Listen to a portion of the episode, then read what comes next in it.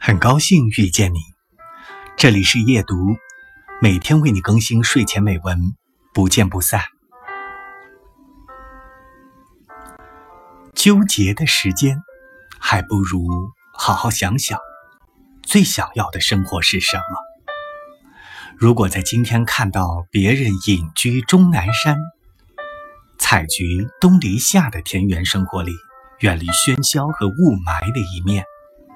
就要去终南山隐居，然后在独居的过程中，面临生活里柴米油盐酱醋茶的寡淡，内心又会泛起对曾经的决定的怀疑。